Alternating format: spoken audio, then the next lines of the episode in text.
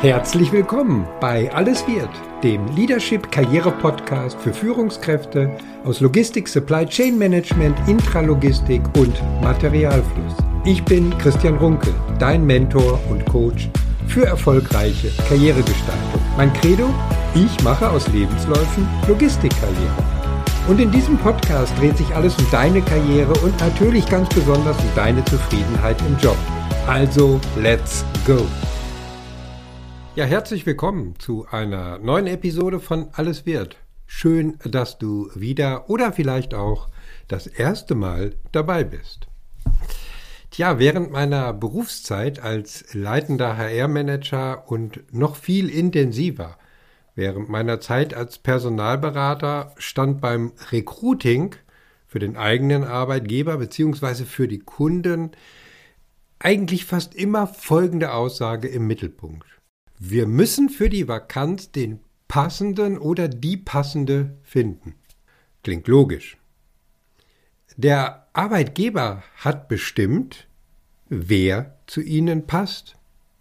Dabei lasse ich die Realitätsrelevanz, äh, um es mal so zu nennen, der Anforderungen und Erwartungshaltung an die Kandidaten mal unberücksichtigt.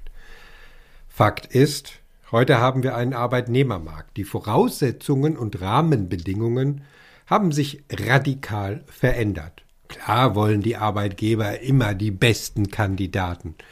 Allerdings verschwimmt immer mehr die Definition vom besten Kandidaten. Wer ist denn eigentlich der beste Kandidat? Jetzt bietet sich für alle, die eine berufliche Neuorientierung anstreben, die einmalige Chance, den für sie passenden Arbeitgeber, das für sie passende Aufgaben- und Verantwortungsumfeld auszusuchen. Aber wie finde ich genau heraus, welcher Arbeitgeber und welches Aufgabenumfeld oder welcher Verantwortungsbereich wirklich zu mir und meiner Karriere passt? Das wollen wir uns in dieser Episode einmal genauer anschauen. Gerade in den letzten zwei Jahren drehte sich in meinen Karriereorientierungsgesprächen viele Szenarien um folgende Ausgangssituation. Die Gesprächspartner waren grundsätzlich unzufrieden in ihrem Job oder wollten einfach den nächsten Karriereschritt in Angriff nehmen. Die Gründe der Unzufriedenheit lassen sich in folgende Cluster einteilen. Erstens, es gibt keine weiteren beruflichen Entwicklungsmöglichkeiten beim aktuellen Arbeitgeber. Zweitens, nach dem Wechsel zum derzeitigen Arbeitgeber haben sich innerhalb eines bestimmten Zeitfensters viele Dinge nicht erfüllt, die in den vorherigen Gesprächen also Vorstellungsgesprächen, versprochen wurden oder zumindest in Aussicht gestellt worden sind. Nummer drei Konflikte mit dem oder der Vorgesetzten beziehungsweise fehlende Anerkennung und Wertschätzung für die geleistete Arbeit. Punkt Nummer vier Reorganisation beim Arbeitgeber. Das Unternehmens- und Arbeitsumfeld verändert sich so stark, dass die Identifikation so rum äh, mit dem Arbeitgeber, aber auch mit dem Aufgaben- und Verantwortungsbereich verloren geht. Was neben der latenten Unzufriedenheit alle Gesprächspartner gleichermaßen bewegte, waren folgende Fragen. Wie finde ich die Position, den Verantwortungsbereich, der nicht nur im Sinne einer Karriereentwicklung gut in meinen Lebenslauf passt, sondern indem ich meine Vorstellungen von einem Job mit hoher Zufriedenheit auch tatsächlich erreichen kann.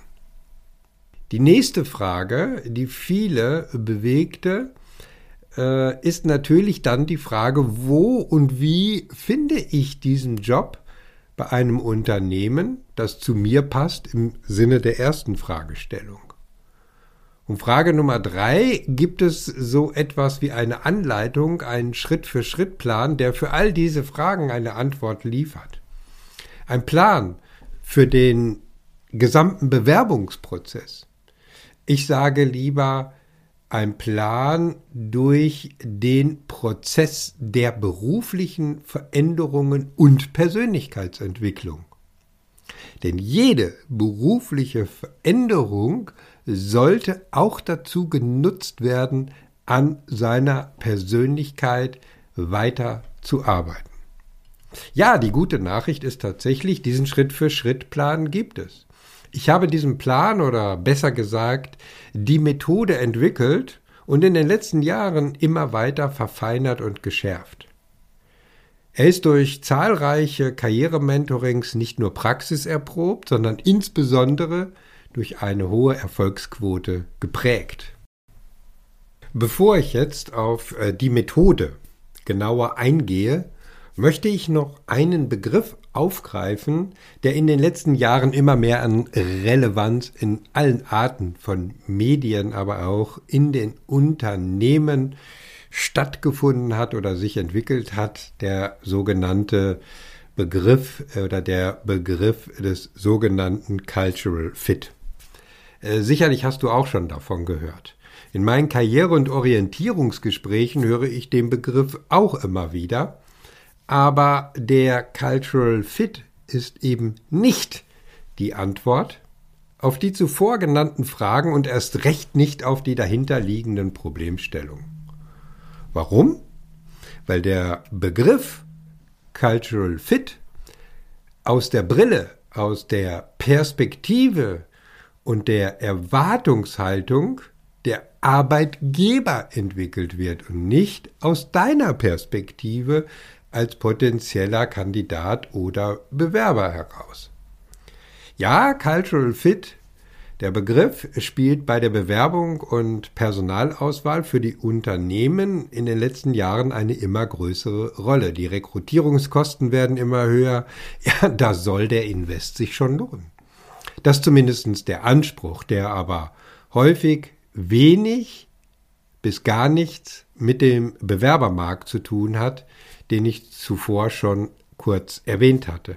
Viele Unternehmen und Arbeitgeber fokussieren bei der Einstellung oder fokussieren sich bei der Einstellung zu sehr auf den beruflichen Werdegang und die Qualifikation, die sogenannten Hard Skills und wundern sich, dass neue Mitarbeiter dann doch irgendwie nicht ins Team oder zum Unternehmen passen oder nicht lange bleiben. Beim Cultural Fit geht es den Arbeitgebern um die Frage, ob der Bewerbung zur Unternehmenskultur passt. Äh, deswegen auch der Begriff Cultural. Welche Faktoren zur Unternehmenskultur gehören? Ja, das bestimmst nicht du, sondern bestimmt jedes Unternehmen logischerweise für sich selbst. In erster Linie geht es um gemeinsame Werte und berufliche Ziele und Visionen. Jedenfalls immer an der Oberfläche. Entscheidend sind die Indikatoren für Werte und Ziele.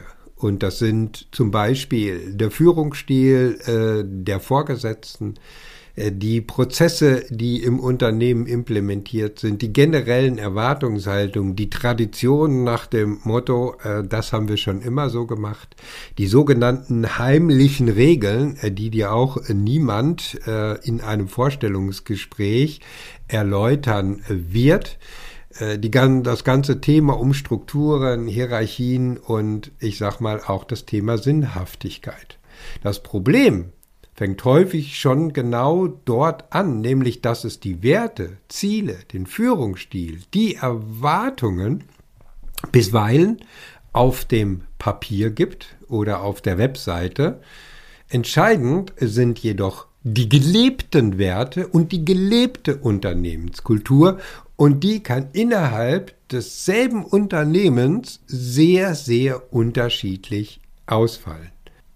Also müssen wir an das Thema von der anderen Seite heran, von der eigenen, von deinen perspektivischen Blick und deiner Erwartungshaltung herangehen. Und damit äh, kommen wir zu der von mir entwickelten PEMA-Methode. P-E-M-A. Diese Methode habe ich abgeleitet aus dem Marketing, aus Elementen des Markenmanagements und den Modellen zur Zielkundenanalyse und Zielkundengewinnung. PEMA ist die Abkürzung für Prüf- und Entscheidungsmatrix für den nächsten potenziellen Arbeitgeber. Diese Methode äh, beinhaltet fünf Schritte bzw. fünf Phasen eines beruflichen Veränderungsprozesses. Und diese fünf Phasen sehen wie folgt aus. Phase 1 Definition der gewünschten Arbeitgebermerkmale. Phase 2 Entwicklung eines vorgesetzten Avatar. Phase 3 Netzwerkaufbau und Turbogenerator. Phase 4 Vakanz- und Gesprächsanalyse. Phase 5 Entscheidungsmatrix. Diese fünf Phasen werde ich jetzt kurz erläutern. Phase 1 Definition der gewünschten Arbeitgebermerkmale. Viele beginnen den Prozess der beruflichen Veränderung mit einem Blick in die verschiedenen Stellenbörsen und den dort aufgeführten Vakanzen und bewerben sich einfach mal so nach dem Motto mal sehen, was passiert, könnte ganz interessant sein. Manche erhalten auch Anrufe von Rekrutern oder Headhuntern. Aber das Geheimnis eines erfolgreichen Arbeitgeberwechsels, der langfristig für deine Karriere Früchte trägt, besteht darin, dass der Prozess wesentlich früher beginnen muss. Entwickle deine eigene Arbeitgeber- und Stellenausschreibung. Dies fängt an bei der Frage, wie du deine beruflichen Erfahrungen in deinem Funktionsumfeld, in dem du aktuell oder auch in früheren Jahren und bei anderen Arbeitgebern tätig warst, zukünftig einsetzen möchtest. Auf den Punkt gebracht die Frage nach deinen mittel- und langfristigen Karrierezielen. In welchen Branchen oder Segmenten willst du genau deine Erfahrungen einbringen? Oder willst du ganz neue Erfahrungen sammeln, vielleicht in ganz andere Themenfelder hinein? In welcher Branche fühlst du dich am wohlsten? Welche Rolle spielt für dich die Unternehmensgröße? Bist du eher der Konzern, der Mittelstand oder der Familienunternehmenstyp?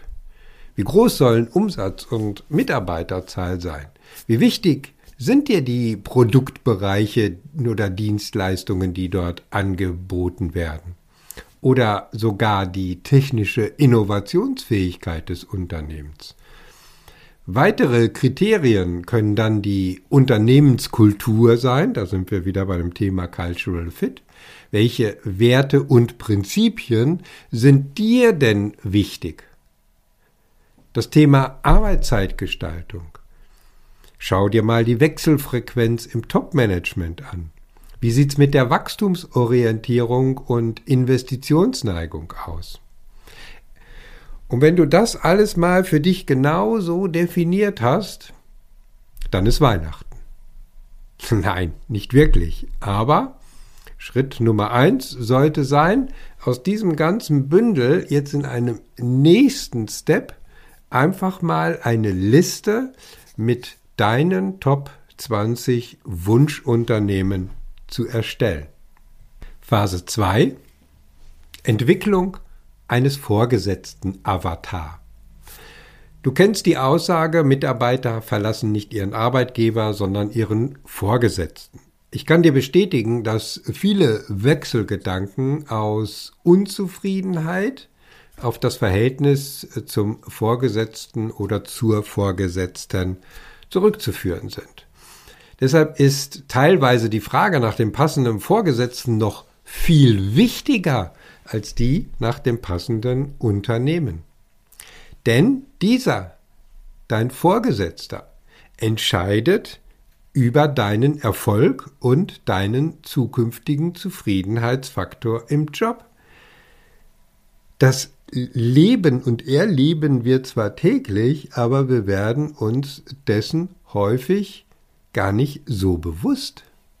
Schau mal zurück auf deine bisherige berufliche Laufbahn und schreib dir alle positiven Eigenschaften derjenigen Vorgesetzten auf, mit denen du gerne und erfolgreich zusammengearbeitet hast. Hattet ihr eventuell sogar Gemeinsamkeiten, vielleicht auch im privaten Umfeld? Welche Vorgesetzte haben es geschafft, dich besonders zu motivieren? Und warum? Wie haben sie es geschafft? Bei welchen Vorgesetzten hast du Anerkennung gefunden? Und daraus, aus diesen ganzen Ergebnissen, entwickelst du deinen ganz persönlichen eigenen Vorgesetzten Avatar. Sozusagen dein Wunschvorgesetzten. Und zwar auf der Basis deiner bisherigen Erfahrungen. Und mit dieser Avatar-Konstruktion vor Augen kannst du dann später in Gesprächen mit dem potenziellen Vorgesetzten sehr konkrete Fragen stellen, mit denen du erkennen kannst, ob ihr wirklich zusammenpasst. Phase Nummer drei: Netzwerkaufbau und Turbogenerator. Nun kannst du dir die Wunscharbeitgeberliste aus Schritt 1 wieder vornehmen. Und jetzt kommt das Netzwerkmanagement per LinkedIn ins Spiel. Und das ist nicht zu unterschätzen, weil ein Großteil der wirklich spannenden Positionen nie ausgeschrieben wird und sich somit im verdeckten Stellenmarkt befindet. Aber über ein entsprechendes Netzwerk bzw. deine Netzwerkaktivitäten, das verspreche ich dir, wirst du herausfinden, wo diese Stellen im wahrsten Sinne des Wortes versteckt sind. Aber zurück zu deiner Wunscharbeitgeberliste. Mit deiner Wunscharbeitgeberliste gehst du jetzt sozusagen in eine Art erste Testphase und suchst in LinkedIn genau nach deinen Wunscharbeitgebern, also auf den Unternehmensseiten deiner Wunscharbeitgeber und anschließend nach spannenden Personen oder Entscheidungsträgern und zwar ganz einfach immer nach dem Muster oder der Frage, mit wem würdest du dich gerne mal austauschen und dann kontaktiere diese einfach. Natürlich wird nicht jeder deine Kontaktanfrage beantworten. Die Quote hängt natürlich auch von der Qualität deines Profils ab. Aber die Quote bei einem guten, aussagekräftigen Profil wird hoch genug sein, um auf diesem informellen Weg die wahren Informationen aus erster Hand zu Unternehmen, Kultur, Ausrichtung oder auch vakanten Positionen und was dir sonst noch wichtig ist, zu erhalten. Wenn du in entsprechenden Hierarchiestufen bereits unterwegs bist, dann kann auch der Kontakt zu funktions- und branchenfokussierten Personalberatern sehr hilfreich sein. Was es dabei zu beachten gibt, habe ich in Episode Nummer 19 bereits ausführlich erläutert. Meine Empfehlung, hör dir diese Episode sehr genau an. Phase 4, die Vakanz- und Gesprächsanalyse. Bei der Vakanz- und Gesprächsanalyse geht es um die folgenden Aspekte. Erstens, was steckt tatsächlich hinter der Vakanz? Was meine ich damit? Du musst dir darüber im Klaren sein, dass es beim Recruiting äh, nicht einfach äh, nur darum geht, NN-Stellen in einem Organigramm äh, zu besetzen, sondern Positionen werden besetzt, weil Unternehmen in einem bestimmten Bereich ein Problem haben oder ein Problem zu lösen haben. Das gilt insbesondere für Positionen, die entsprechend höher in der Hierarchieebene angesiedelt sind. Es gilt dabei, den tatsächlichen Schmerzpunkt des Fachbereiches und den Schmerzpunkt des Vorgesetzten herauszufinden. Und damit das gelingt, Dazu braucht es zweitens eine intensive Vorbereitung auf das Gespräch beim Unternehmen bzw. Vorgesetzten. Das ist leider ein Thema, was vielfach unterschätzt wird. Vorstellungsgespräche leben oder sind umso erfolgreicher, je mehr Aufwand du vorab in die Recherche und Analyse investiert. Dein Ziel in den Gesprächen sollte sein, selbst das Heft des Handelns in der Hand zu halten. Finde heraus, was vorher in dieser Position und dem Verantwortungsbereich alles so passiert ist. Was waren die Schwerpunkte und sind zukünftig die tatsächlichen Herausforderungen? Was ist sozusagen die Motivation hinter einer Vakanz? Finde heraus, wie die klare Erwartungshaltung an den zukünftigen Positionsinhaber aussieht. Nach jedem Gespräch erstellst du eine Analyse, also eine Gesprächsanalyse, wobei du die Ergebnisse der Gespräche mit deinen gewünschten Anforderungen abgleichst. Ja, und damit sind wir schon in Phase 5 der Entscheidungsmatrix. In der Entscheidungsmatrix erstellst du eine nach deinen gewünschten Arbeitgeber und Aufgabenmerkmalen gewichtete Liste und bewertest diese mit deinen Ergebnissen aus den Gesprächen. Am Ende erhältst du einen Punktwert, der dir eine klare Entscheidungsgrundlage liefert. Besonders spannend ist dies, wenn du mehrere Gespräche gleichzeitig führst und diese miteinander vergleichen kannst. Die Lösung oder mein Tipp für dich. Wer einen beruflichen Veränderungsprozess anstrebt, sollte sich frühzeitig mit der PEMA-Methode auseinandersetzen. Den richtigen Job und Arbeitgeber zu finden, fängt nicht mit dem Schreiben der Bewerbung an. Nochmals, fängt nicht mit dem Schreiben der Bewerbung an. Dann ist man zu schnell drin in der Mühle der möglichen Entscheidungsfindung. Im Übrigen sollte man den Prozess eines Arbeitgeberwechsels auch nicht erst beginnen, wenn man schon unter Druck steht, denn unter Druck fällt man häufig Entscheidungen, die man später bereut oder so nie getroffen hätte. Das ist das Schöne an der PEMA-Methode. Man kann, nein, man sollte schon lange vor einem konkreten Arbeitgeberwechsel damit starten. Denn dann weiß man, wo man hingehört bzw. wo man hin will und welche der zahlreichen Vakanzen wirklich zu einem passen, wirklich zur weiteren Karriereentwicklung sinnvoll beitragen. So erspart man sich jede Menge Arbeit, jede Menge Zeit und auch zukünftige Enttäuschungen. Wenn du über eine berufliche Veränderung nachdenkst oder bereits im Veränderungsprozess steckst, dann lass uns doch darüber sprechen, wie die PEMA-Methode genau der richtige Ansatz ist, damit du die richtige berufliche Entscheidung für dich treffen kannst. Eine Entscheidung, die nicht nur zu deinem Karriereverlauf passt, sondern auch deinen Zufriedenheitsansprüchen im Job Rechnung trägt.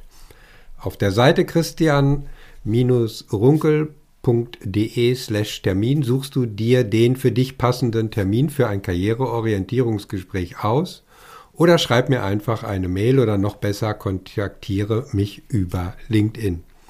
Die Links und alle weiteren Informationen zur Kontaktaufnahme findest du auch in den Shownotes auf meiner Webseite oder halt eben auf meinem LinkedIn-Profil. Ich verabschiede mich mit einem herzlichen Be Branded. Ich freue mich, wenn du bei der nächsten Karriere-Show wieder dabei bist. Bis dahin, denk daran, deine Career und Leadership Brand macht den Unterschied. Dein Christian Runkel.